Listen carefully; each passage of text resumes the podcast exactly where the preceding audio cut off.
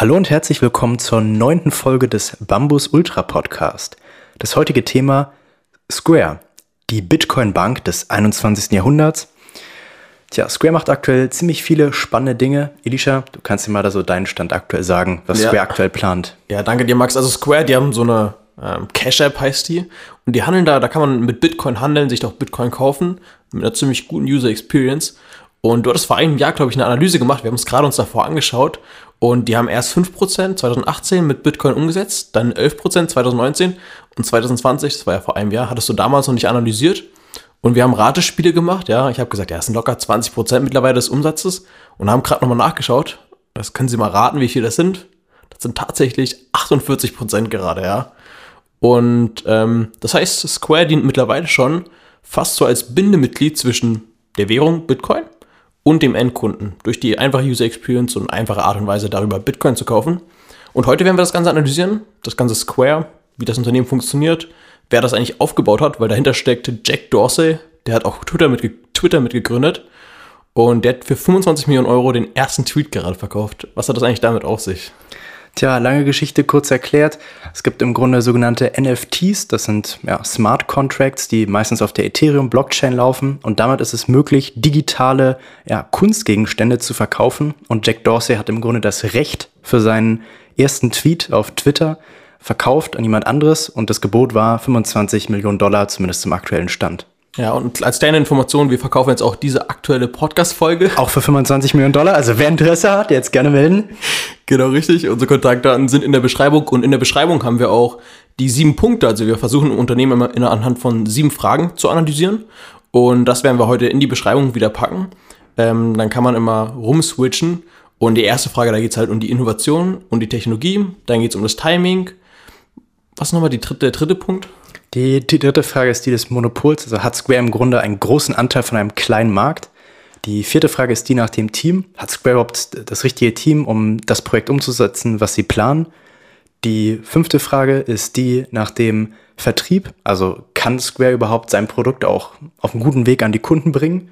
Genau, danach geht es dann um den sechsten Punkt. Also ich muss ablesen, Max kann es auswendig. Dann die Langlebigkeit. Ähm, werden wir Square auch noch in 10 bis 20 Jahren nutzen oder dann auch Cryptocurrencies? Und der siebte Punkt ist so ein bisschen der Secret, also was ist wirklich das Geheimnis.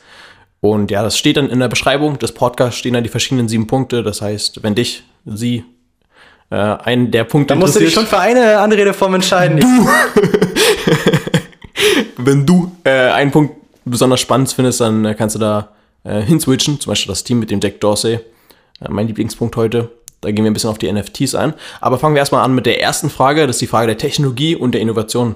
Max, was ist eigentlich das technologisch Besondere an Square? Was machen die, ja, was machen die technologisch neu vielleicht auch? Also wenn man jetzt erstmal aus der Vogelperspektive beginnt, Square ist im Grunde ein Fintech, also ein Startup im Finanzbereich, wenn man das so nennen möchte. Und was sie im Grunde machen, ist eine sehr interessante Kombination aus Hardware und Software. Man muss sich das so vorstellen, ähm, Square hatte ursprünglich angefangen mit einem, mit einem Art Kreditkarte-Lesegerät, das du in dein iPhone reinstecken konntest. Und so konnte im Grunde jeder einfach mit seinem iPhone Kreditkarten annehmen. Das klingt jetzt zwar nach nicht der größten Innovation der Welt, aber damals im Jahr 2009 war das tatsächlich ein ganz großes Ding. Da haben das sehr wenige andere so gemacht. Und äh, das hat im Grunde vielen Händlern geholfen, Waren einfach zu verkaufen. Und dann, so ab 2015, hat Square die Cash-App gestartet. Das ist im Grunde eine App, die es mir oder dir ermöglicht, ja, nicht nur Geld zu überweisen, also ähnlich wie PayPal muss man sich das vorstellen, nur dass Square mit der Zeit noch viel weitere spannende Funktionen eingeführt hat für diese Cash-App, wie entsprechend auch Bitcoin zu handeln. Tatsächlich, und die waren die ersten, das kann man sich heute kaum vorstellen, aber die Kreditkarten kostenlos angeboten haben. Also für Banken vor neun, 2009, nicht vor neun Jahren, äh, da war das damals selbstverständlich, dass man noch eine Gewinnmarge bei der Kreditkarte dann auch macht, wenn man die sozusagen am Endkunde verkauft. Und ähm, Square waren die ersten, die das halt kostenlos sozusagen bis heute, man kann sich da anmelden online und man kann sozusagen diese Karte zugesendet bekommen.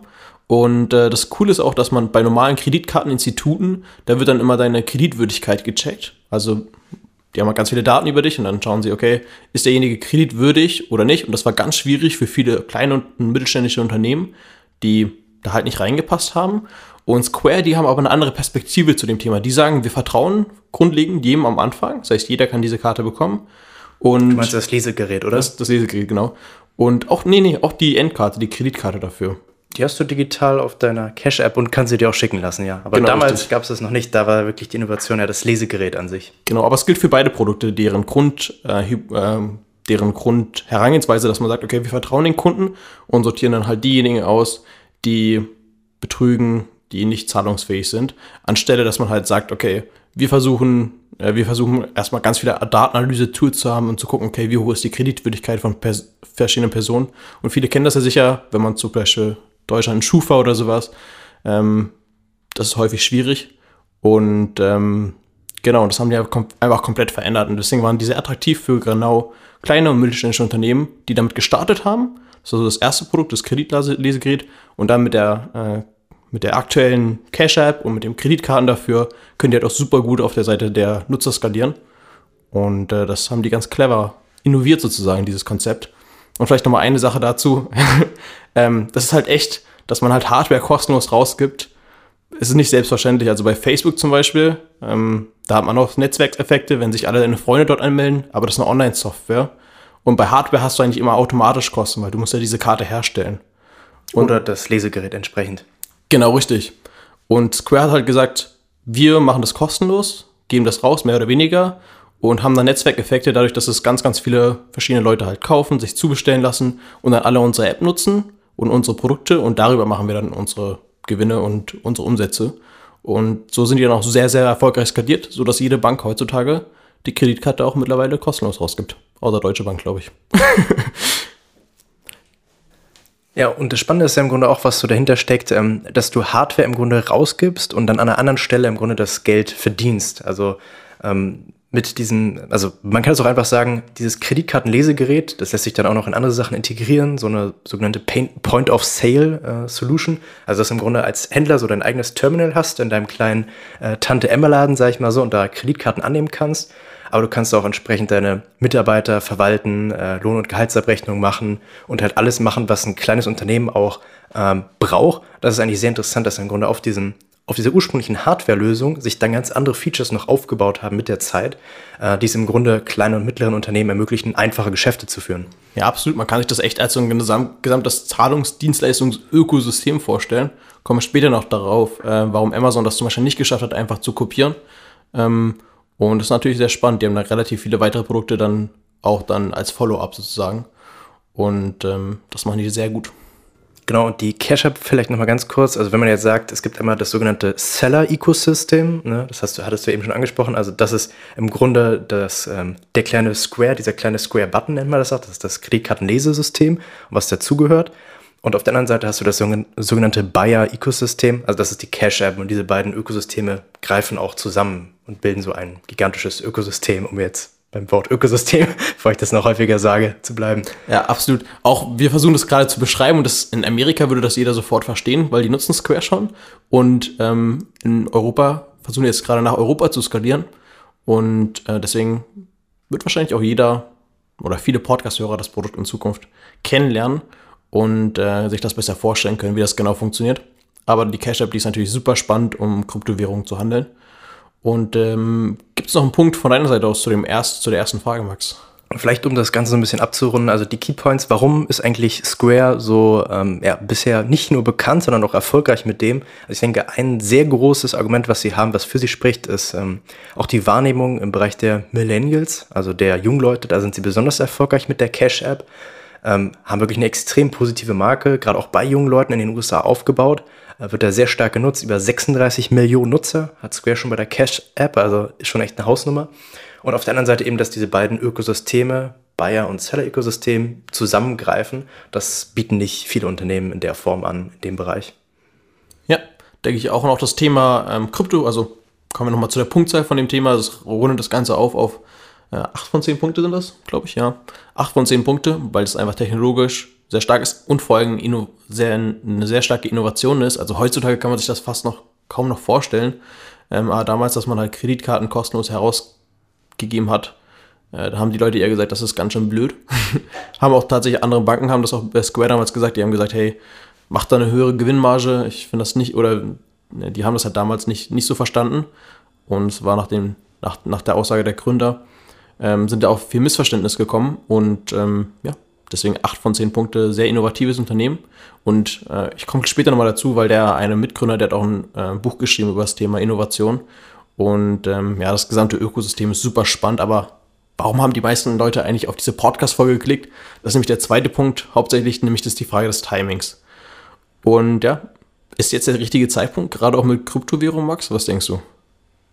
Na, das ist ja eine sehr allgemeine Frage. also kann man jetzt nicht so einfach mit Ja oder Nein beantworten. Die Frage ist auch, welche Kryptowährung du meinst oder beziehst du, beziehst du es nicht eigentlich generell eher auf Square? Also, oder anders gefragt, war damals, als Square gestartet ist, der richtige Zeitpunkt, um gerade dieses Unternehmen aufzubauen? Ja, auch wenn ich jetzt denke, die wussten, das kann man ja sehr schwer vorhersehen. Ähm, aber ich will noch mal einen, ich glaube, weil Kryptowährung ist sehr, also der, der Gründer Jack Dorsey, der beschäftigt sich sehr, sehr viel mit Kryptowährung selber. Und äh, ähm, der hat, also man muss sich das vorstellen, mir hat letztens ein Kumpel gesagt, hey, ähm, jetzt nutzen auch Leute Bitcoin, die das gar nicht, die das gar nicht kennen ähm, und sich damit gar nicht damit technisch auskennen zum Beispiel. Das ist doch gar nicht so sinnvoll. Und genau das ist aber eigentlich der Hauptargument, warum Kryptowährung erfolgreich werden kann. Es gibt halt vier, vier verschiedene, also im Buch das heißt Crossing the Chasm und da geht es halt um verschiedene Stadien, die in Technologie durchgeht, bevor es dann alle nutzen zum Beispiel, also bevor das halt wirklich alle nutzen. Und am Anfang der erste Punkt ist ein bisschen die Innovator. Das war bei der Blockchain oder äh, auch bei Bitcoin, waren es vor allem dann auch technische Menschen oder Leute mit einem technischen Hintergrund und die auch selber zum, Beispiel, zum Teil an der Blockchain mitentwickelt haben, sind ja viele Open-Source-Projekte. Danach kommen so die Early Adapter, das sind die, die mal gern neue Produkte ähm, testen und dann mit ihren Kumpels angeben. Und dann kommt diese Chasm. Also Chasm bedeutet wie so eine Lücke zwischen den Early Adapters und den Early Nutzern. Also das sind die Early Majority. Das sind die Leute, die eigentlich davon nicht so viel Ahnung haben, aber trotzdem offen sind dafür, das auch mal auch zu probieren. Und in diesem Stadium sind wir gerade im Bereich Kryptowährungen. Also gerade fängt es an, dass auch Mainstream-Menschen sich damit, oder Menschen, Mainstream-Menschen, das hört sich so ein bisschen abwertend an, aber Menschen, die sich vielleicht nicht so viel mit dem Thema be, ähm, ja, beschäftigen, dass die zum Teil sich damit beschäftigen, okay, soll ich selber in Kryptowährungen investieren? Und das auch selber zum Teil nutzen. Und da bietet sich die Cash App zum Beispiel super ein, weil die eine gute User Experience haben. Und ähm, das finde ich sehr, sehr spannend, dass gerade halt dieses Stadium überbrochen wurde bei dieser Technologie. Und was dabei auch noch ganz interessant ist, dass diese einzelnen Stadien auch ähm, immer häufig in einem Art Prozentteil dargestellt werden. Also die sogenannten Innovators, die ganz am Anfang stehen, machen wohl angeblich so 2,5 Prozent der Bevölkerung aus, wird immer häufig so gesagt. Dann die Early Adopters machen häufig so 12,5 Prozent der Bevölkerung aus.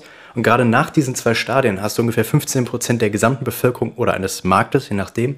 Und ab da kippt das Ganze dann um, wie du schon meintest, Elisha, in diese Early Majority, dass wirklich die Mehrheit es auch nutzt. Ähm, anderes Beispiel dafür ist ja auch das iPhone, wo es so was ähnliches gab mit Smartphones, bis die Leute überhaupt das genutzt haben. Ne? Man hatte so super viele Leute, als das erste iPhone rauskam, die super äh, aufgeregt waren. Oh, ich habe ein ein Telefon, was ich mitnehmen kann, was ein Touchscreen hat, wo ich super viel mitmachen kann. Also das hat halt dann andere Leute angesteckt, die haben es auch gekauft und irgendwann, ja, jetzt sind iPhones Mainstream. Das kann man auch ein Stück weit natürlich auch auf Square und äh, ja, im Grunde kostenlose Kreditkarte, Lesesysteme oder sehr günstige Kreditkarten-Lesesysteme übertragen, das Konzept. Ja, was ich bei dem Crossing the Chasm-Konzept noch ganz lustig war, war die letzte, kann man sich wie so eine Sinuskurve fast vorstellen. Ähm, die waren die letzte, war der letzte Pfeil, das sind die Laggards sozusagen, die Nachzügler. Und das sieht man bei Facebook zum Beispiel, das sind dann, wenn deine Eltern sich auch anmelden bei Facebook und man selber schon wieder von der Plattform weggeht. Das ist da gerade, finde ich, ganz spannend zu beobachten aus meiner Nutzererfahrung. Und ähm, ja, genau. Aber es gibt halt verschiedene Stufen, wo das halt eingeteilt wird. Also es gibt dann immer die Early Adopters, dann gibt es sozusagen die Majority oder die Mehrheit und dann am Ende gibt es noch die Nachzügler und dann ist auch eher so eine Sättigungsphase ähm, von den Produkten. Ich glaube, es nennt man manchmal auch sogar Cash Cow bei manchen Unternehmen, wenn die dann nur noch versuchen, Geld abzuzapfen. Und ähm, ja, das heißt aber, äh, Kryptowährung ist gerade so in dieser Phase, wo die gerade so ins Mainstream übergehen. Und das ist immer sehr, sehr spannend bei Technologien zu beobachten. Und davon wird dann auch meiner Meinung nach Square stark profitieren, weil die da eine gute User Experience haben. Also richtig gutes Timing aktuell. Aber wie sah es dann aus, als die gestartet haben, Max? Genau, das war um, um das Jahr 2008, 2009. Damals war tatsächlich der Jack Dorsey noch, also der hat ja auch Twitter mitgegründet. Twitter ist übrigens jetzt aktuell 15 Jahre alt geworden, war so ein kleiner Geburtstag, kann man sagen. Und der ist im Grunde damals, äh, hat er Twitter verlassen ähm, und hat Square gestartet. Und der einfache Grund, warum das tatsächlich passiert ist, war ähm, sein einer Freund, äh, Jim McKelvey hieß der. Und dem ist was ganz Ungünstiges passiert, kann man sagen. Der hatte nämlich so einen ähm, kleinen Laden und hatte Glaskunst verkauft. Ne? Und der war so Glasbläser, muss man sich vorstellen, hat so riesige Sachen aus Glas geblasen. Und dann war es so, dass der da halt so super viele krasse Kunstwerke und auch so Skulpturen aus Glas gemacht hatte. Und dann hat, kam halt ein Kunde. Und ähm, dann wollte der Kunde, das war glaube ich eine Kundin, wollte den einen Glasgegenstand für 2000 Dollar kaufen. Und sie hatte nur die Kreditkarte bei und hat halt gesagt, ja, kann ich nicht das einfach so kaufen? Und er hat halt gesagt, ich kann keine Kreditkarten annehmen. Also, und dann hat er so im Grunde den Sale verloren. 2000 Dollar sind ihm durch die Lappen gegangen, weil er keine Kreditkarten annehmen konnte. Der einfache Grund, warum er keine Kreditkarten annehmen konnte, ist, weil Kreditkartenlesesysteme echt extrem teuer sind. Also man muss sich das vorstellen, man sieht ja häufig in den Läden, wenn man selbst mit seiner Visa- oder Mastercard-Karte bezahlt, diese kleinen Oder eine Geräte. Square-Karte. Äh, ja, und also das Business Model von diesen Kreditkartensystemen ähm, ist wahrscheinlich aktuell ein bisschen besser geworden, aber früher war das so, du hast einmal für das System an sich bezahlt, mehrere, ja, äh, 100 Dollar. Und dann hast du halt auch monatlich einen festen Betrag immer gezahlt, so eine Art Abogebühr. Und dann hast du nochmal pro Transaktion bezahlt. Und das ist natürlich für so einen kleinen Händler für Glaskunst, der zwar auch ein paar tausend Dollar im Monat macht, ist das halt unvorstellbar, dass, da, dass er da so viel Geld für ausgibt. Und deswegen, und auch weil viele Banken diese kleinen Händler gar nicht als ernsthafte Kunden angesehen haben, wurde dieser Markt halt komplett vernachlässigt.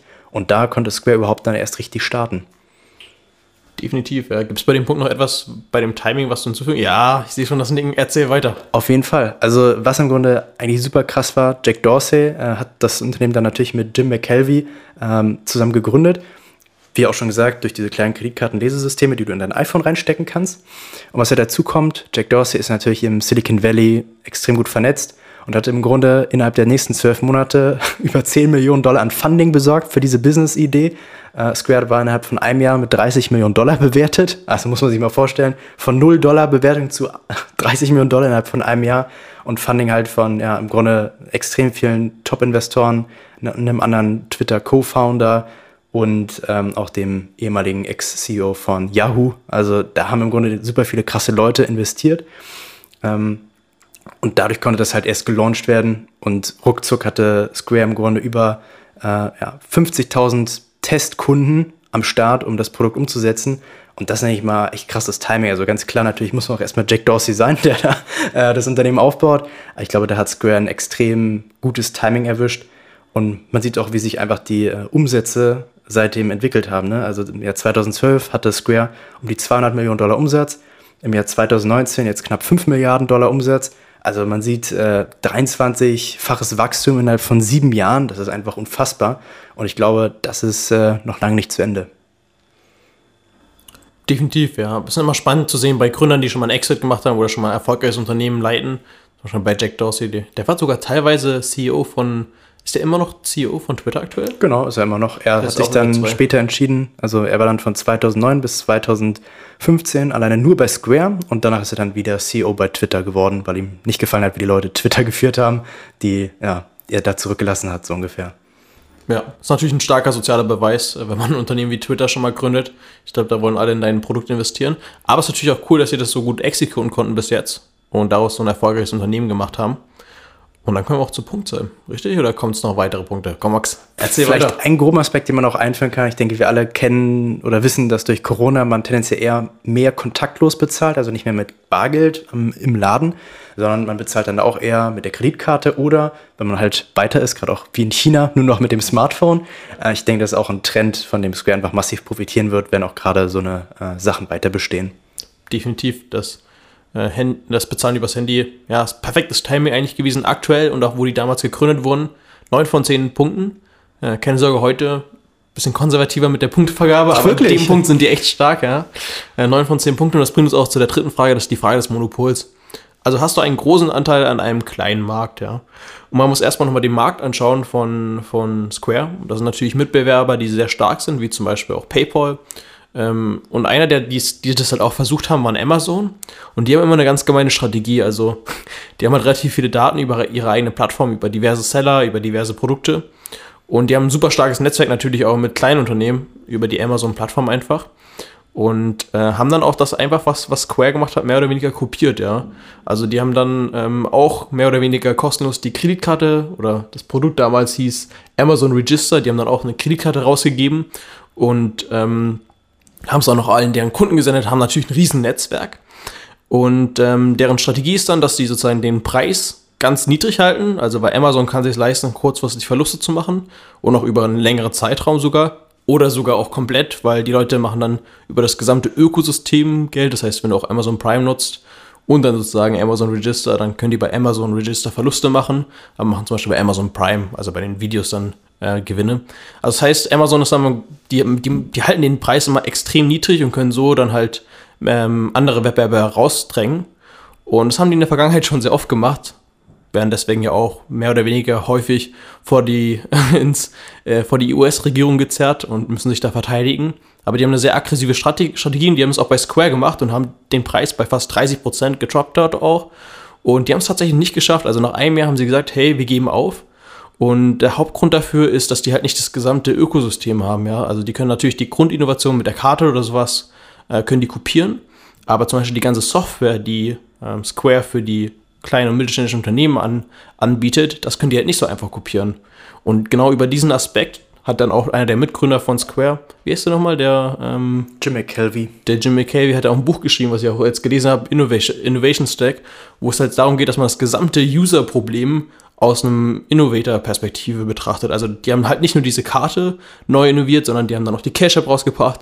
Die waren auch einer der ersten, die dann sozusagen Bitcoin angeboten haben und die innoviert, also das gesamte Ökosystem ist halt komplett neu und innovativ und so ist es halt für andere Unternehmen unglaublich schwer, das zu kopieren wie Amazon und die haben dann echt nach einem Jahr ab, ähm, aufgegeben, was ich unglaublich stark finde, äh, wenn man dann, ja, wie echt. Also normalerweise bedeutet das halt, wenn Amazon deinen Markt einsteigt, Ende Gelände. Also ist es sehr schwierig, dann deine eigenen Produkte so rauszubringen, aber die haben es geschafft. Und ähm, ja, so viel zu der Monopolfrage. Es reicht natürlich nicht für einen kompletten Monopol, war Max. Also so viel Marktanteil haben die jetzt auch nicht an den ganzen Bezahl-Dienstleistungsmarkt.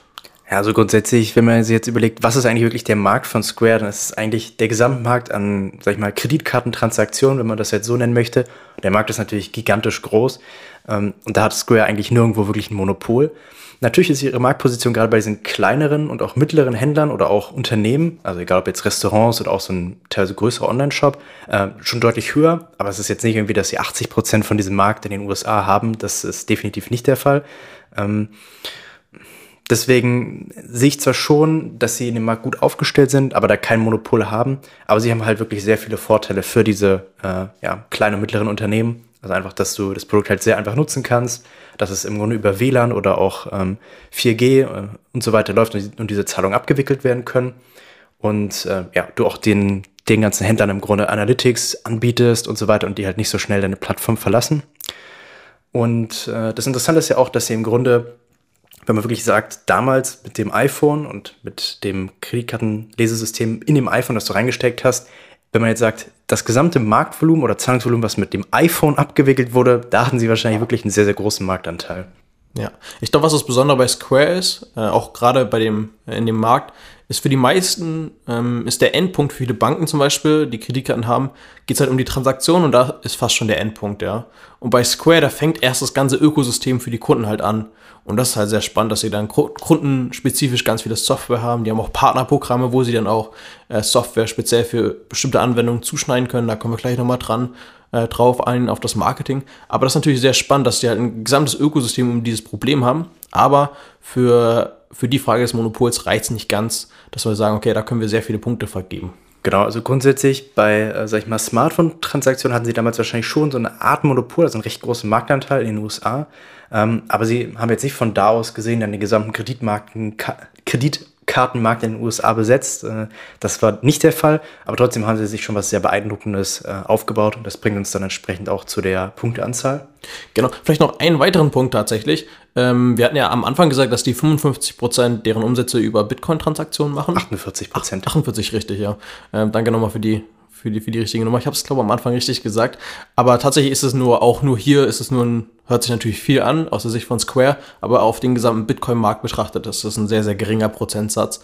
Und dafür reicht es natürlich auch nicht, dass wir die Monopolfrage hier beantworten. Und deswegen gehen wir dem Punkt 6 von 10 Punkten. Ähm, ja, ist ein sehr wettbewerbsintensiver Markt. Und äh, wir sind natürlich Square am besten aufgestellt für die ganzen Kryptowährungen. Und ähm, gilt es in dem Bereich auch einfach, weil sich der Gründer damit beschäftigt, aber das bleibt einfach mal abzuwarten. Und damit kommen wir auch zum nächsten Punkt. Genau, der vierte Punkt ist der mit dem Team. Ne? Hast du das richtige Team, um gerade dieses Unternehmen zu starten und auch zu leiten? Und da gibt es im Grunde so drei Schlüsselpersonen, die wir heute anschneiden möchten. Und die erste Person ist Jack Dorsey, den wir schon erwähnt hatten, also der Mitgründer von Square und auch Twitter war und auch beide Unternehmen aktuell als CEO leitet. Und er hält aktuell noch ungefähr 13% an Square. An Twitter selbst hält er aktuell noch ungefähr 2%, also deutlich weniger. Deswegen könnte man natürlich sagen, sein Commitment bei Square ist möglicherweise höher. Und ähm, ein lustiger Fun Fact über ihn ist, dass er tatsächlich mal Software für Taxifahrer geschrieben hat, ähm, dass die ja im Grunde dadurch einfach immer noch heute kommunizieren in vielen Städten in den USA. Eigentlich irgendwie crazy, oder? Genau, das war so ein typischer Hacker, der verschiedene Produkte gehackt hat und ähm, ja, hat einen sehr starken technischen Background. Von daher ist es mal spannend. Der hat auch super viele Produkte damals entwickelt, die niemand genutzt haben, aber die waren sinnvoll. Und der war immer schon ahead of the time, kann man, sagen, kann man sagen, also immer schon im Kopf weiter als die anderen. Und er war, hat auch wirklich alles gemacht. Also der Mann hat äh, als hat Massage studiert, er hat, war sogar mal Model, also er hat super viele Sachen ausprobiert. Da denkt man sich auch so, okay, das also das traut mir jetzt keinem so typischen Nerd, wenn man das so sagen möchte, oder Hacker zu, aber der Mann hat wirklich extrem viel gemacht. definitiv. Also der hat tatsächlich mit der Massage, der wollte auch ein Business draus machen. Massage-Business, ne? Gehen Sie zu Massage Dorsey oder Jack der Masseur. Genau, aber der beschäftigt sich viel so auch mit so Thema Massage, Kunst, auch mit anderen Themen was jetzt vielleicht nicht ganz so äh, businesslastig ist. Oh, aber wer weiß, Kunst, ne? Stichwort NFTs, da kommen wir wieder Das zurück. war die Überleitung, Max, ja. ähm, für was steht eigentlich NFT? Non-Fungible Token, also einfach erklärt, wenn man sich jetzt überlegt, was ist der Unterschied äh, zwischen einem NFT und, ähm, sag ich mal, Bitcoin, jetzt mal als einfache Abgrenzung. Bitcoin ist im Grunde ein standardisiertes Medium, also ein Bitcoin hat exakt den gleichen Wert und ist genauso beschaffen wie ein anderer Bitcoin. Und bei NFTs ist es im Grunde nicht. Da ist es wirklich so, dass jeder Token, also Non-Fungible Token heißt NFT, jeder Token ist im Grunde einzigartig. Also man muss sich das vorstellen, angenommen, die Mona Lisa wäre ein NFT, also eine digitale Version der Mona Lisa als JPEG, dann gibt es nur eine Mona Lisa. Und es gibt natürlich super viele Kopien davon, aber es gibt nur ein Original, ein, äh, es kann nur eine Person geben, die das wirkliche Recht an dieser echten Mona Lisa hat, wie auch die echte Mona Lisa im Louvre steht ich glaube, das ist die echte Mona Lisa. Ähm, dann gibt es nur eine echte Mona Lisa. Es gibt natürlich super viele Kopien davon, aber es gibt nur eine echte Mona Lisa und das ist ein NFT. Genau, richtig. Also man kann digitale Produkte über NFTs ähm, oder das sind die NFTs dann richtig. Also man kann dann halt digitale Produkte oder dig digitale Kunst verkaufen. Da gab es auch, das sind verrückte Preise auch aktuell. Äh, da wurde auch so eine Bildercollage, da hat einer über 10 Jahre oder 13 Jahre jeden Tag ein Bild geschossen oder gemalt oder gefotoshoppt oder so und das halt zu einer Collage rausgemacht. Das waren über eine 100 Millionen. Also das ist einfach absolut verrückt, wie das, wie das da abgeht. Und ähm, ist das eigentlich auch irgendwie Teil des Geschäfts von Square? Ich glaube, die haben eine Acquisition da gemacht, hat es mir gerade erzählt, war. Also aktuell ist es noch kein wirklicher Bestandteil ihres Business, aber sie hätten äh, die Übernahme von Tidal gemacht. Tidal ist im Grunde so eine Art ja, Spotify-Konkurrent aus den USA. Dahinter steht auch der Rapper Jay-Z, äh, wenn ich mich da nicht recht entsinne ich weiß nicht, ob Jay-Z ein Rapper ist, sorry. ich höre nicht so viel Jay-Z. Der ähm, Schlagersänger Jay-Z. genau, und äh, Jay-Z war im Grunde an Tidal auch beteiligt und Tidal wurde für ungefähr 300 Millionen Dollar an Square verkauft. Da haben sich jetzt viele gefragt, warum kauft jetzt Square diese Musik-App? Hatte jetzt eigentlich nicht so viel zu tun. Aber da können vielleicht NFTs ins Spiel kommen, also Smart Contracts, die es den Künstlern erlauben, ihre Musik nicht nur über NFTs zu verkaufen, sondern vielleicht auch ja so gewisse Karten oder Kunst, die zu ihrer Musik gehört und dadurch halt äh, ihre Musik oder ihre Kunst besser monetarisieren. Definitiv ist ein Problem für Musiker, für Podcaster, für alle möglichen Leute, dass die halt ihre Musik nicht äh, verkaufen können oder da, damit halt nicht so gut leben können. Und äh, hier nochmal auch als Hinweis, diese Podcast-Folge ist kaufbar. Für 10 Millionen Dollar. NFT, ja, das ist der Startpunkt. Mal schauen, wo es hingeht, ja. Aber es ist auf alle Fälle eine, eine spannende Sache äh, mit, den, mit den NFTs. Und ähm, ja, ist auch, ja. Dann kommen wir auch zu der zweiten Gründerin, ja, Amrita. Beziehungsweise so. Erzähl. zweiter Teil des Teams, also sie hat jetzt nicht mitgegründet. Ah, spannend. Welche Rolle hat sie denn inne? CFO, Chief Financial Officer. Sie ist im Grunde der Finanzvorstand von Square ähm, und war davor eben auch zum Beispiel, ganz interessant, in der Gaming-Branche bei Activision Blizzard. Das Unternehmen kennt viele, Call of Duty und so weiter. Ähm, und war auch bei vielen anderen Unternehmen äh, in Managementpositionen tätig, Walt Disney, auch bei Fox, also und auch Morgan Stanley, also hat eigentlich eine ganze Bandbreite an Managementpositionen inne und ist jetzt bei Square und hält auch ungefähr über 34 Millionen Dollar in Square-Aktien. Also ist auch beteiligt. Nicht so ganz krass äh, wie Jack Dorsey selbst, aber äh, 35 Millionen Dollar ist immer schon ein gewisser Teil.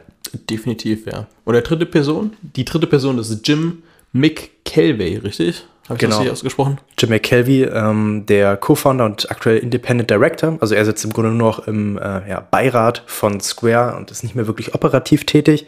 Und der einfache Grund dafür ist äh, seiner Aussage nach, dass er die Tendenz hat, bei vielen Unternehmen, wenn er zu lange dabei ist, so eine Art äh, zerstörerischen Tendenzen zu entwickeln, weil er super viele Ideen einbringt, die einfach nicht umgesetzt werden können so schnell.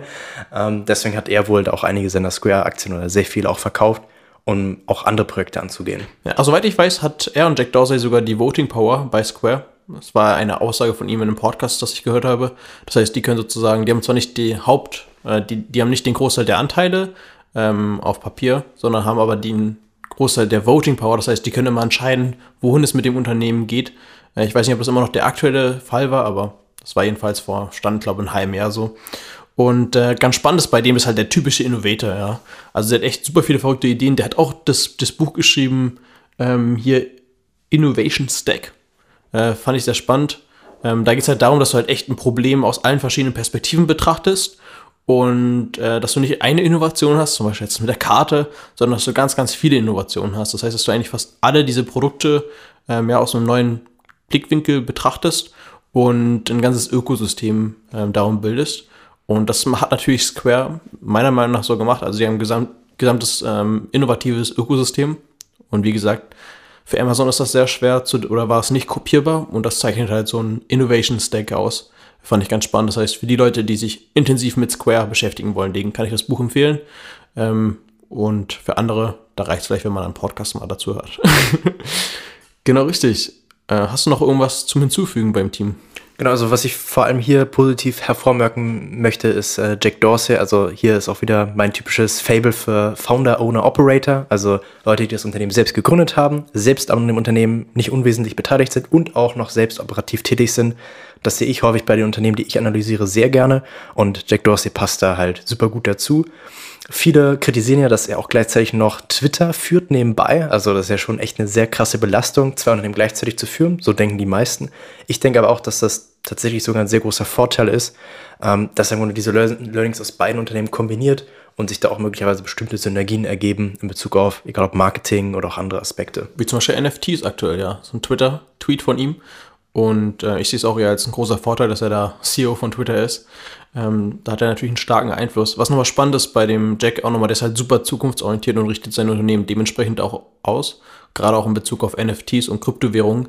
Das heißt, wenn einer von den Themen halt, die sind auch natürlich connected, aber wenn das natürlich abgeht, dann erwarten wir, dass dann auch Square dementsprechend davon profitieren wird, was sie auch aktuell schon tun. Also wie gesagt, 48 Prozent deren Umsatzes. Das sind aktuell ungefähr 4,5 Milliarden Dollar, die sie mit Bitcoin-Handelsvolumen generieren an Transaktionsgebühren. Und viele nutzen tatsächlich auch über die App oder handeln zum ersten Mal mit Bitcoin über die App. Äh, fand ich auch ganz spannend, das hat es mir. Genau, also allein im Januar 2021 haben über eine Million Leute über die Cash-App das erste Mal Bitcoin gekauft. Ja, und dann kommen wir auch wieder zu Crossing the Chasm, also das dann auch wieder dieser, dass das Quail einfach echt das für die Majority schafft. Also nicht mehr die Early Adopters, sondern auch für die, für die Allgemeinheit äh, das Produkt Bitcoin zugänglich macht. Und das ist sehr spannend. Ähm, dann kommen wir auch zu der fünften Frage. Das ist die Frage. Beziehungsweise die Punkteanzahl. Die Punktzahl, genau, richtig. Hatten wir noch gar nicht gesagt. Genau, hier vergeben wir acht von zehn Punkten. Wir denken gerade mit Jack Dorsey ist hier wirklich ein sehr beeindruckender Serial Entrepreneur, wenn man auch wieder den Fachbegriff nennen möchte, also Mehrfachgründer mit dabei, der auch ein anderes Milliarden-Dollar-Business Twitter aufgebaut hat und ähm, ja, den wir der definitiv sehr motiviert und sehr langfristig orientiert sehen und das ist das, was wir an Unternehmern sehr, sehr, sehr schätzen. Ja, und vor allem ist dann auch so eine selbsterfüllende Prophezeiung, der gilt halt echt als so ein Guru in dem Bereich äh, Cryptocurrency auch, kennt sich da super aus und dann können die natürlich auch die besten Talente in dem Bereich einstellen. Auch im Bereich Data Science, Machine Learning und Deep Learning machen die sehr viel und ähm, dadurch bekommen die auch die besten Talente, einfach dass eine Person wie Jack äh, dort der CEO ist. Und ähm, deswegen sehr, sehr starkes Team bei Square. Acht von zehn Punkte und ich bin gespannt natürlich, wie die jetzt nach Europa skalieren. Und das bringt uns auch zu dem fünften Punkt. Das ist der, das ist die Frage des Vertriebs. Hast du einen unglaublichen Weg gefunden, deine Kunden zu erreichen? Max, wie sieht's aus? Hat das Square einen guten Weg gefunden? Und wer sind eigentlich die Kunden von Square? ja, also Kunden sind jetzt hier wahrscheinlich beim Vertrieb äh, sicherlich ein Aspekt. Ich denke, was man aber vor allem sagen kann, ist, diese beiden Segmente oder die beiden primären Vertriebswege, wenn man das so formulieren möchte, bei Square sind ja einmal das Buyer-Ecosystem mit der Cash-App, also B2C, Business to Consumer, und auf der anderen Seite Business to Business mit im Grunde ihrer äh, Point-of-Sale-Lösung, also dass du im Grunde dein Kreditkartenlesesystem hast und darauf aufbauen dann die ganzen anderen Tools für die kleinen und mittleren Unternehmen hast und dass diese beiden Ökosysteme, Buyer- und Seller-Ökosystem, zusammengreifen. Und das Spannende dabei ist im Grunde, was das im Grunde auch ermöglicht. Ne? Also du kommst mit deiner Cash-App in den Laden rein und die haben im Grunde so ein Square Terminal. Du kannst dann mit der Cash-App einfach bezahlen, hast sogar Bonusprogramme, äh, wo du dann zum Beispiel deutlich mehr Rabatt bekommst und so weiter. Also es greift halt ineinander. Du hast halt Vorteile dadurch, dass du die Cash-App nutzt und in den Laden gehst, wo auch Leute ähm, den kleinen Square-Würfel haben, mit dem die Kreditkartenzahlung annehmen können oder auch Handyzahlung annehmen können. Und das hat eigentlich ja, kein Unternehmen in der Form so wie Square. Absolut, dadurch kriegt man natürlich auch Netzwerkeffekte, äh, wenn man sozusagen auf der Seite der Unternehmen viele Kunden hat und auf der Seite der Nutzer, dann ja, hat das viele positive Netzwerkeffekte. Also dann ähm, generiert man noch mehr Kunden auf beiden Seiten und das ist natürlich beeindruckend, wie die das geschafft haben. Ein anderer Punkt sind natürlich die Partnerschaften. Äh, ich hatte für das Thema mit Amazon kurz an, angetriggert, aber tatsächlich ist Amazon mittlerweile ein Partner von Square, weil die hatten danach das Problem, die hatten halt ihre Karte von Amazon, mussten aber haben gemerkt, okay, wir können das finanziell nicht erfolgreich machen und die Kunden finden das auch nicht so gut. Herrscht natürlich auch ein bisschen Misstrauen manchmal gegen Amazon bei vielen, bei vielen ähm, ja, Unternehmen, einfach weil Amazon in der Vergangenheit das ein bisschen ausgenutzt hat, das Verhältnis. Aber jedenfalls kam es halt nicht so gut an und Amazon hat dann äh, tatsächlich Square-Karten den Kunden äh, äh, gesendet, weil die mussten ja das Service oder geht ja nicht so, dass du eine Karte aufbaust, ein ganzes Business aufbaust und dann von dem einen Tag zum anderen sagst du deinen Kunden, ja, wir schließen den Laden und äh, ihr müsst euch was Neues suchen. Und dann haben sie natürlich dann mit Square kooperiert, die dann ähm, dort die Karten genutzt haben oder auch dann für die Amazon-Kunden. Und äh, das aber diese großen Kunden wie Amazon, das sind nicht die Hauptpartnerschaften, sondern echt diese kleinen und mittelständischen Unternehmen. Und da hat Square Square Partnerships und das ist ein Tool, gerade auch für Developers, wo man sehr gut den eigenen Bezahldienst in das eigene Produkt mit integrieren kann. Also mit Schnittstellen, APIs, Schnittstellen, Schnittstellen und ähm, das ist natürlich super praktisch, sagen wir, du hast irgendwie eine Restaurant-Webseite und dann willst du irgendwas ganz Spezifisches haben, also irgendwas was halt nicht, nicht, nicht, nicht ein Standardprogramm nutzen, sondern etwas, was halt customized ist für dein Produkt. Und das, da kannst du halt über ja, Square Partnerships damit Square zusammenarbeiten und das ist natürlich sehr attraktiv für viele Unternehmen, das zu machen. Definitiv. Und eben auch sehr spannend ist da der Aspekt, ähm, dass ja Square auch äh, so bestimmte Benefit Programme, wie wir es ja auch schon angeschnitten hatten, einführt. Also einmal auch, wenn du in dem Laden drin bist, aber auch über Social Media. Also wie sie auch neue Kunden akquirieren. Zum Beispiel machen sie regelmäßig, egal ob über Instagram oder TikTok oder auch andere Social Media Kanäle, so, so eine Art äh, Gewinnspiele oder Benefit-Aktion. Das heißt, du kannst ähm, mit, dem, mit dem sogenannten Cash-Tag, das ist im Grunde so eine Art Identifikationsnummer von deinem Cash App-Account, ähm, den gibst du im Grunde an unter diesen Gewinnspielen bei Squares Gewinnspielen. Und dann wird zum Beispiel Geld an deinen Cash-Tag verlost, also du erhältst das direkt über deine Cash-App und Square verlost hat teilweise tausende Dollar, manchmal sogar 50.000 Dollar an einem Tag. Und dadurch schaffen die es halt sehr krass, dieses äh, Engagement auch mit den Usern hervorzuführen, dass Leute aktiv sich in diesen Gewinnspielen melden, sich die Cash-App runterladen, weil so kannst du überhaupt erst an diesem Gewinnspiel natürlich teilnehmen. Ähm, und schaffen es dadurch auch ein Stück weit ja zu Popkultur zu werden. Es gibt einige äh, Videos, Musikvideos und auch äh, Songs, wo tatsächlich die Cash App namentlich erwähnt wird. Und ich denke, wenn du das schaffst als Unternehmen, dass dein Produkt in Songs von bekannten Künstlern er erwähnt wird, dann bist du definitiv ganz weit vorne.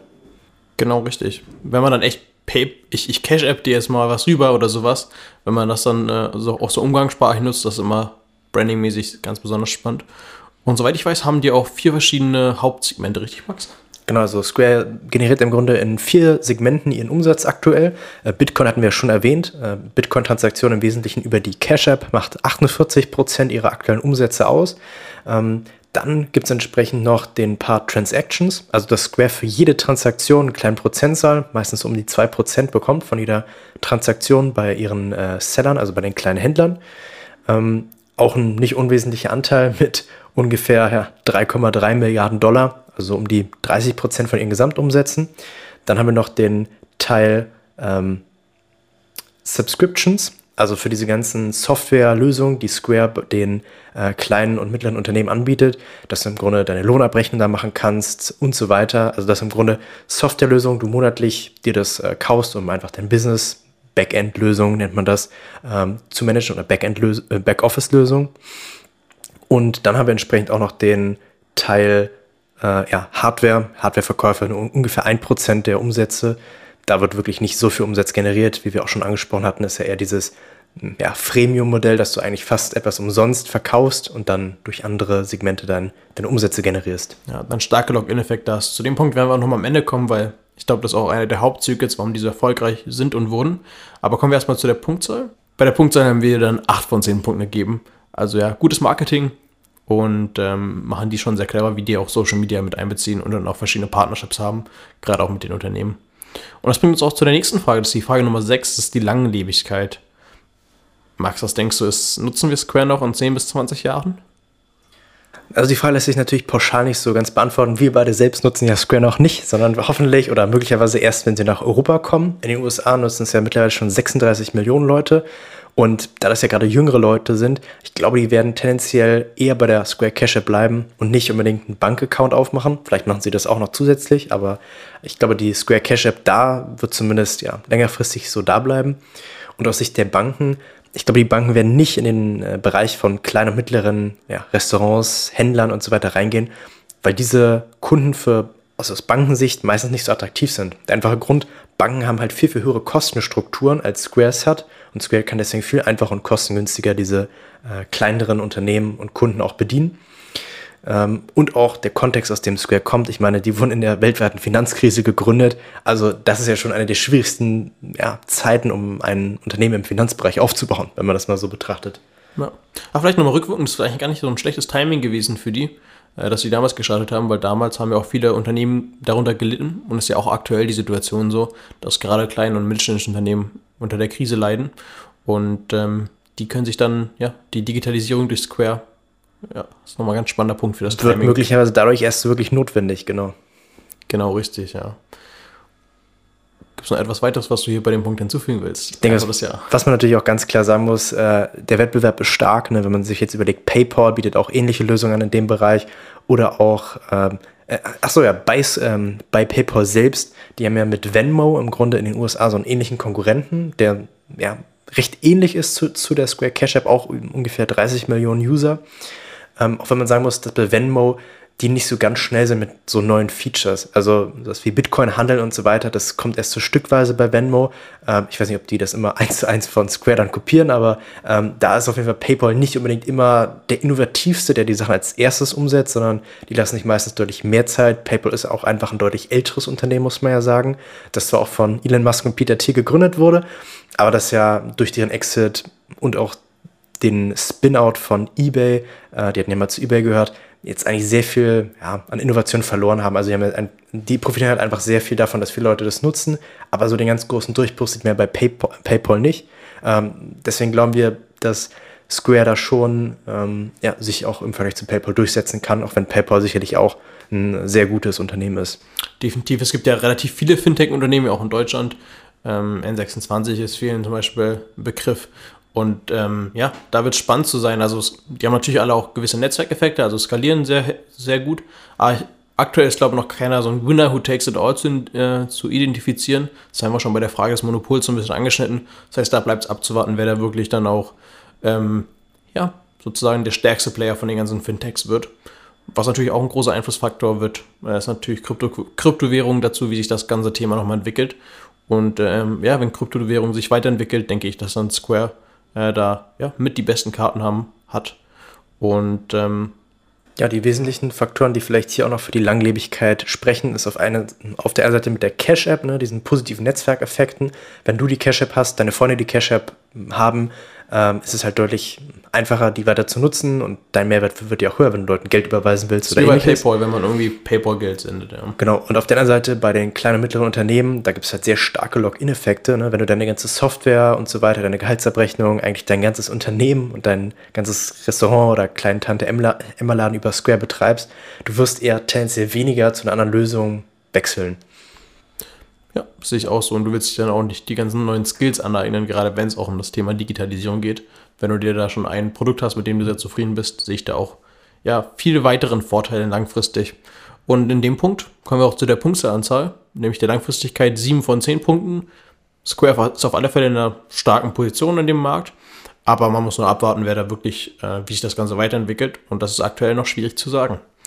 Und dann kommen wir aber auch zur nächsten Frage. Das ist die Frage des Secrets. Also was ist wirklich das Geheimnis von Square? Max, was denkst du, was ist das Geheimnis? Genau, dahinter steht ja auch so ein bisschen die Frage, welcher wichtigen Wahrheit stimmst du zu, die andere Leute nicht in der Form sehen. Und ich denke, was hier so ein bisschen dahinter steht, ist, ähm, dass der Finanzbereich an sich extrem stark reguliert ist und dass Square in diesem Bereich einfach eine sehr starke Agilität zeigt. Also die sind unfassbar flexibel, wie die neue Produkte launchen, da an den Markt rangehen, ne? egal ob diesen, dieses kleine Kreditkartenlesesystem, dann darauf aufbauen, die Cash-App einzuführen. Äh, ich denke, das haben die schon sehr, sehr clever gemacht. Ähm, ja, und sonst auch die Frage mit dem Timing. Also ich meine, in der Finanzkrise ein Finanzunternehmen zu starten im Jahr 2009, auf die Idee muss doch erstmal kommen. Das würden wahrscheinlich eher tendenziell die wenigsten tun, wenn man sich überlegt, wie Banken da gelitten haben in der Zeit. Das ist wie wenn man jetzt ein Restaurant startet. So ungefähr, ne? Ja. Ähm, ich denke, das haben die schon sehr, sehr clever erkannt oder äh, ja, das, das Gründerteam sehr, sehr clever erkannt. Und natürlich auch so ein bisschen indirekt. Blockchain ist zwar schon ein Thema, aber wirklich zu sagen, dass das möglicherweise die absolute Zukunft im Finanzbereich wird. Ich denke, das sehen viele andere Menschen noch nicht so, dass eine sehr hohe Skepsis auch noch bei vielen da. Ja, vielleicht hier muss man auch noch mal das Thema Regulations in Bezug auf Kryptowährungen analysieren, weil jede eigene Währung hat andere Regulierungen, andere Staaten. Und der Derek Dorsey, der hat das selber auch gesagt, für ihn wäre das natürlich perfekt, ja. Wenn, äh, wenn Kryptowährung, wenn wir alle auf der Welt eine gleiche Währung nutzen würden, dann würden auch die Regulierungen entweder sehr weniger werden oder dann auch verallgemeinert werden. Äh, wenn es überhaupt welche gibt. Und das würde natürlich für Square ähm, den Job sehr stark erleichtern, weil ich glaube, die schlagen sich gerade schon sehr, sehr stark mit den ganzen Finance-Regulierungen äh, herum und investieren da viel Zeit und Geld, äh, das auf jeden einzelnen Markt sozusagen anzupassen. Gerade auch die Skalierung nach Europa, dass dies aktuell noch nicht in Europa gibt, ist ein Thema auch der Regulierung, äh, weil ja, es gibt auch die Finanzaufsicht, die ist jetzt nicht so erfolgreich, aber es gibt ja sehr viele Regulierungen einfach an dem Markt und das ist sehr schwer, da ein Produkt zu launchen. Was ich noch spannend finde hier bei dem Secret auch, ich glaube, dass auch ich und Max, wir verfolgen beide eine Philosophie, dass die nächsten starken Unternehmen werden die Plattform sein mit einer Hardware-Komponente. Also wenn man sich diese Evolution anschaut, das Internet hat unglaublich viele Plattformkonzepte ermöglicht, wie zum Beispiel Facebook, auch Twitter, ja, vom Jack Dorsey und ähm, Amazon auch, ja. Und die haben aber, also Amazon jetzt immer mehr und mehr, aber immer haben sozusagen deren Hardware-Komponente ist, sind Computer, ja sozusagen. Oder dann ist, äh, ist, die Plattform ist das Internet. Und das Spannende ist, wenn man ähm, das auch noch mixt mit einer Hardware-Komponente, zum Beispiel den Kreditkarten. Oder bei Tesla ist es sogar das Auto, was sozusagen die Plattform ist für autonomes Fahren als Software. Und wir sind davon überzeugt, dass die Unternehmen in Zukunft, die sozusagen diese Plattformeffekten mit einer Hardware kombinieren, dass die am erfolgreichsten werden. Einfach aus dem Grund, dass Plattformen, sieht man zum Beispiel bei Facebook, die werden sehr, sehr schnell, äh, gibt es ein neues Social Media, zum Beispiel Instagram. Facebook war so clever, die haben dann Instagram gekauft als Produkt und konnten so mal weiter, weiterlebig sein. Aber wenn du eine Hardware-Komponente hast, dann äh, hast du sozusagen Login-Effekte. Das heißt, die Nutzer bleiben viel länger bei deinem Produkt. Gut erkennbar ist es zum Beispiel bei Apple, ja. Dadurch, dass du das iPhone hast, ähm, hast du da oder viele Facebook-Nutzer, äh, Apple-Nutzer werden wahrscheinlich halb oder haben die meiste Zeit ihres Lebens das iPhone genutzt als Hardware. Aber on top dazu hat dann auch ähm, Apple macht den Großteil, glaube ich, ihrer Umsätze mittlerweile über den App Store selber. Oder machen, machen ist das anders? Ah, die machen sehr viele Umsätze durch den App Store. Und die kombinieren das zum Beispiel sehr stark schon. Ähm, eine eigene Hardware und dann noch eine Plattform on top und haben da sehr starke Login-Effekte. Und das gleiche sehen wir auch bei Square. Und ähm, ja, die Unternehmen sind auch häufiger langfristig am Markt und ist auch meiner Meinung nach einer der Geheimnisse, wie die das gemacht haben, dass die einfach so die Hardware so kostengünstig angebot, angeboten haben, um dann mit den Nutzern zu skalieren. Definitiv. Also die spannendsten Unternehmen in der Zukunft, die sich am meisten durchsetzen werden, werden Hardware und Software zusammen zu einer außergewöhnlichen Lösung kombinieren. Und das sehen wir definitiv auch bei Square. Ne? Also mit der Point-of-Sale-Solution die kombinieren mit Software, also mit der Cash App auf der anderen Seite. Äh, das ist da definitiv sehr, sehr spannend. Und um nochmal kurz auf den Blockchain-Aspekt zurückzukommen, also das Blockchain die Zukunft ist, ist sicherlich ein Secret, das viele noch nicht so ganz vielleicht wahrhaben wollen. Manche sehen es sicherlich, ähm, aber doch eher die Minderheit. Und es geht entsprechend dann auch darum, Blockchain als Technologie äh, auch vielen Menschen einfach zugänglich zu machen. Das ist ja auch der Aspekt. Also nur weil du nur extrem überlegene Technologie hast oder Blockchain möglicherweise in vielen Aspekten bisherigen Technologien überlegen ist, heißt es nicht zwangsläufig, dass es sich durchsetzt, sondern es muss auch einfach zu nutzen sein und konkrete Probleme lösen. Genau, und hier ist Square einfach sehr, sehr stark. Also wenn man sich das überlegt, die Banken sind ja so ein bisschen der ähm, zwischen, zwischenliegen häufig zwischen sozusagen der Währung und den Menschen selber. Und so kann man das auch bei Kryptowährungen sehen, dass zum Beispiel Square dann zwischen der, zwischen zum Beispiel Bitcoin, ist ja aktuell so, und den Menschen liegt und den Nutzern sozusagen und ja, eine super einfache User Experience haben, Transaktionen vereinfachen und ähm, dann nochmal Produkte on top anbieten, äh, die sehr, sehr praktisch sind für die Nutzerzielgruppe oder die Nutzergruppe. Und deswegen denken wir, dass Square einer der Gewinner von der Kryptowährung oder von, von dem ja, aktuellen Trend Blockchain oder noch Bitcoin ist. Und was man auch noch sagen kann, äh, ein Aspekt, den vielleicht viele auch nicht so auf dem Schirm hatten, wir haben es ja angesprochen am Anfang, die Akquisition von dem Unternehmen Tidal, dem Musikstreaming-Dienst, ähm, auch von Jay-Z natürlich. Ähm, dass es möglicherweise ein sehr cleverer Move ist, von Square zu sagen, hey, wir kaufen Tidal, um im Grunde auch ja, diese ganzen Künstler am Start zu haben und denen auch zu helfen, ihre Musik und ihre Kunst besser zu monetarisieren. Und das ist natürlich ein unheimlich gutes Branding-Argument ist, wenn ja, so viele kreative Leute im Grunde dein Produkt auch nutzen, also die Square Cash App, ähm, und ja, darüber auch im Grunde ihr Lebensunterhalt bestreiten können. Ich denke, das wäre, also aus Branding- und Marketing-Perspektive ist das einfach extrem clever. Und wenn man sich überlegt, äh, selbst wenn es schief geht, ne, Tidal macht ungefähr mit 300 Millionen Dollar Akquisitionsvolumen gerade mal 0,3 Prozent von Squares Börsenwert aus mit um die 100 Milliarden Dollar. Also selbst wenn es schief geht, äh, dann war es das halt. Aber ich glaube, dieser, ähm, diese Strategie ist ja sehr, sehr clever mit den NFTs bei den Künstlern. Definitiv. Also wir sehen dass Square in einer sehr starken äh, Position, sowohl bei NFTs als auch bei Kryptowährung. Ähm, und da kann sich ja noch sehr, sehr viel entwickeln. Ist natürlich noch alles offen. Und deswegen haben wir auch bei der Punktzahl sieben von zehn Punkten gegeben, hier bei dem Punkt. Oder Max, willst du noch etwas hinzufügen? Ja, vielleicht noch einmal kurz die Gegenfrage stellen. Also, wo in diesem Bereich äh, stimmt eigentlich jeder zu? Ich denke, wir alle stimmen zu, dass normales Banking, also dass du zu deiner Sparkasse hingehst, in den Laden und so weiter, dass das immer mehr ausstimmt und immer weniger relevant wird für viele Menschen. Ähm, dann, was ja auch stimmt, dass Millennials doch häufig einen anderen Geschmack haben, wie sie auch Sachen erledigt haben wollen. Also wenn man jetzt überlegt, eigentlich möchte man ja alles einfach über eine App machen, so ungefähr. Und das ermöglicht ja Square. Also da gibt es dann anscheinend auch möglicherweise eine gewisse Lücke zwischen dem, wie unsere Bankenstruktur aktuell aufgebaut ist und wie junge Menschen über Finanzen denken oder nachdenken und das erledigt haben wollen. Ähm, und es gibt natürlich viele Unternehmen, die auch Zahlungen abwickeln. Und da ist ja auch so die Frage bei vielen, warum ist Square dann eigentlich als Payment Unternehmen so anders. Ich denke, da haben wir sicherlich einige gute Punkte auch genannt. Ähm, aber viele Menschen, die denken sich jetzt im direkten Vergleich, hey, warum ist PayPal jetzt eigentlich anders zu Square und so weiter, wo ist da der Unterschied? Aber ich glaube, so wie wir dieses äh, Thema schon angesprochen hatten, dass sie halt Hardware und Software kombinieren, das machen sie schon wirklich sehr, sehr clever. Genau richtig, haben dementsprechend auch Netzwerkeffekte. Und das bringt uns zu der Punktzahl in dem Punkt von dem Secret. Sieben von zehn Punkten. Ähm, ja, wie gesagt, man wird noch abwarten, welche von den Bezahldienst ähm, Unternehmen sich durchsetzen wird, gerade auch im Bereich Cryptocurrency. Aber Square hat auf alle Fälle dann eine Pole Position. Und äh, deswegen kommen wir da von 53 zu 70 Punkten insgesamt bei Square. Ein sehr aufregendes Unternehmen. Ist natürlich auch mit viel, sehr, sehr vielen Risiken verbunden. Und darauf gehen wir jetzt ein. Fangen wir erstmal an, Max. Ähm, was denkst du denn über das Branding von Square? Sind die besser zum Beispiel als PayPal? Achso, ein Aspekt, den ich noch kurz ansprechen wollte. Also, ähm, wir besprechen ja erstmal, was ist eigentlich unser Risiko in der Einschätzung von Square als Unternehmen. Also, dass wir unsere eigene Perspektive, dass die möglicherweise gewisse Fehler aufweist. Ähm, und äh, da, da steckt ja auch so ein bisschen die, die Frage hinter, wo können wir eigentlich äh, falsch liegen? Und ich denke, was ja auch dahinter steht, ist, ähm, dass vielleicht die Marke von Square einfach nicht so stark ist, wie wir es denken bei Millennials und so weiter. Ähm, und dass Square möglicherweise auch nicht so wirklich auf das Ökosystem, was sie aufgebaut haben, davon profitieren kann. Es kann halt entsprechend alles passieren, dass da andere Lösungen kommen. Ähm, und auch, dass Banking eine Commodity wird, also so eine Art Rohstoff, der einfach austauschbar ist, dass es halt nichts Besonderes ist. ähm, überhaupt irgendwelche Banking-Lösungen an sich anzubieten. Genau, das ist eine Hauptdiskussion, die auch ich und Max häufig haben, oder Max und ich.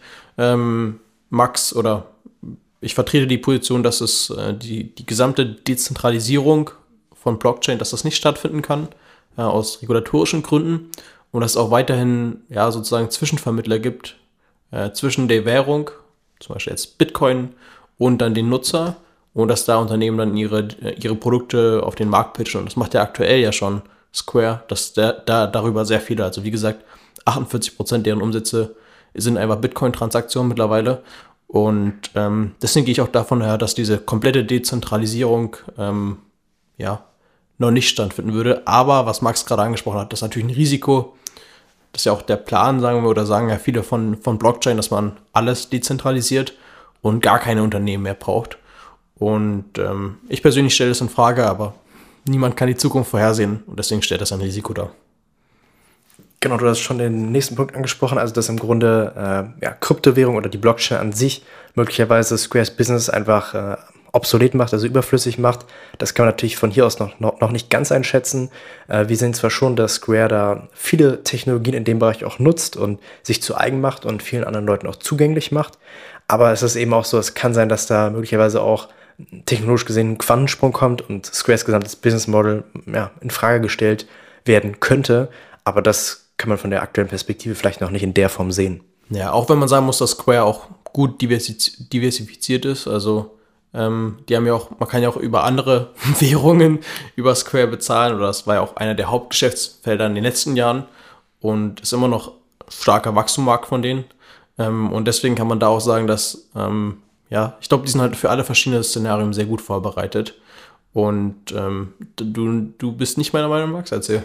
Naja, wie gesagt, Square macht im Grunde nur die Zahlungsabwicklung, wenn man das jetzt in dem Sinne definiert. Und gerade dieser Bereich, ähm, man spricht auch von Decentralized Finance, also DeFi, das entsprechend es auch noch andere Aspekte gibt neben Zahlen und ja, Geld aufbewahren, dass es ja auch Kreditvergabe, Kreditvergabe gibt, äh, Aktien handeln und halt noch super viele andere Aspekte. Ähm, und da ist natürlich die Frage, wo Square dann überhaupt noch mitmachen kann und wo überhaupt ein, ähm, ein Zwischenhändler oder Square als Mittelsmann überhaupt noch Sinn ergibt in einer dezentralen Welt von Blockchain. Das könnte man sich sicherlich die Frage stellen, ob es da möglicherweise noch bestimmte Risiken in Zukunft geben kann. Ja, auch wenn man sagen muss, dass das Thema ja erst seit 10, 15 Jahren gibt, gerade mit der Blockchain und Bitcoin. Seit wann gibt es Bitcoin? Vielleicht. Bitcoin selbst seit 2009. Ja, genau. Also, und ich denke, das ist ein schrittweiser Prozess, wie es ja aktuell auch schon so beobachten wird äh, oder ist. Das ist nicht von heute auf morgen, dass alle Bitcoin nutzen. Ähm, kann natürlich passieren, ja. ähm, aber ich halte das für sehr unwahrscheinlich. Und ähm, ja, das ist natürlich eine spannende Frage für unsere Generation die Sache ist halt nur, dass Bitcoin ja an sich ja nur ein Aspekt davon ist und häufig ist es ja bei gerade exponentiellen Innovationen so, dass wenn man die sieht, dass es dann meistens schon zu spät ist für die Legacy-Player in dem Bereich. Ähm, egal wie wir es sehen, ja mit der Autobranche, wo auch die anderen etablierten Player auch jetzt nicht hinterherkommen, so wirklich hinter Tesla zum Beispiel bei E-Autos. Und das könnte ich mir halt hier äh, übertrieben gesagt auch bei Square eben vorstellen, wenn sich da eine neue Blockchain oder eine neue Kryptowährung durchsetzt. Bitcoin ist sicherlich bei vielen mittlerweile jetzt im Vordergrund gekommen, aber es gibt möglicherweise vieles, was wir da noch nicht so sehen, was noch unter der Oberfläche ist. Ja, absolut. Auch wenn ich den Jack Dorsey da für unglaublich kompetent halte, dass die da sehr schnell auch ihr eigenes Geschäftsmodell anpassen und dann auch einen Innovation Stack um eine neue, ähm, ja, sozusagen Kryptowährung basteln. Und das war's für heute eigentlich schon fast.